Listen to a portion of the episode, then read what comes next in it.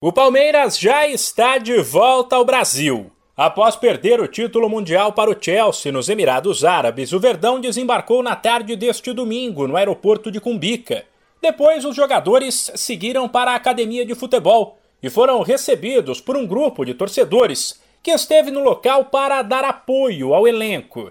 Um dos atletas que mais tiveram o nome gritado foi o zagueiro Luan, o defensor conseguiu anular o belga Lukaku, um dos craques do Chelsea, na maior parte do tempo, mas na prorrogação cometeu o pênalti que deu o título ao clube inglês. A recepção foi vista com bons olhos pela comissão técnica do Palmeiras, que temia uma cobrança forte em cima do atleta e que Luan ficasse abalado. O jogador foi defendido pelo técnico Abel Ferreira, para quem o pênalti foi bem marcado mas aconteceu em uma fatalidade. O Luan é um grande jogador, é um grande homem, é um jogador que eu, que eu gosto muito, tem muita qualidade. Uh, seguramente que na Europa seria um grande zagueiro, como é no, no Brasil, mas eu não, não queria falar muito de forma individual porque acho que não é correto. Uh, como disse, acho que os nossos jogadores fizeram uma bela partida e foi definida num, num detalhe. Eu estou sempre a dizer que o, o, o, jogo tem fatores que tu não controlas, são, o jogo tem fatores aleatórios.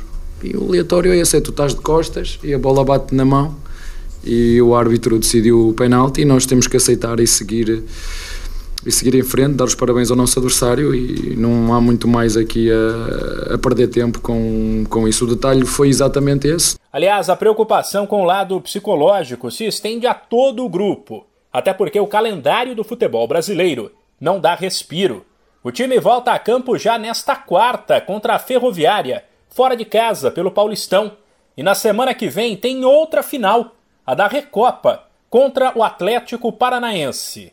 Abel Ferreira sabe que os jogadores vão sofrer, mas exige que o segundo lugar no Mundial seja comemorado. Vou curar o que estou a sangrar por dentro. Vou-vos dizer isto: eu vou proibir os meus jogadores de não celebrar este segundo lugar. Obrigá-los a celebrar este segundo lugar.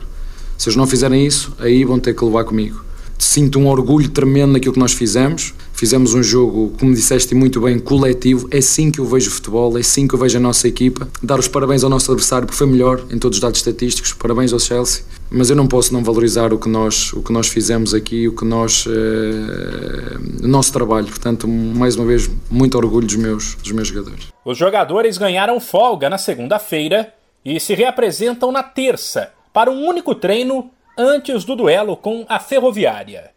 De São Paulo, Humberto Ferretti.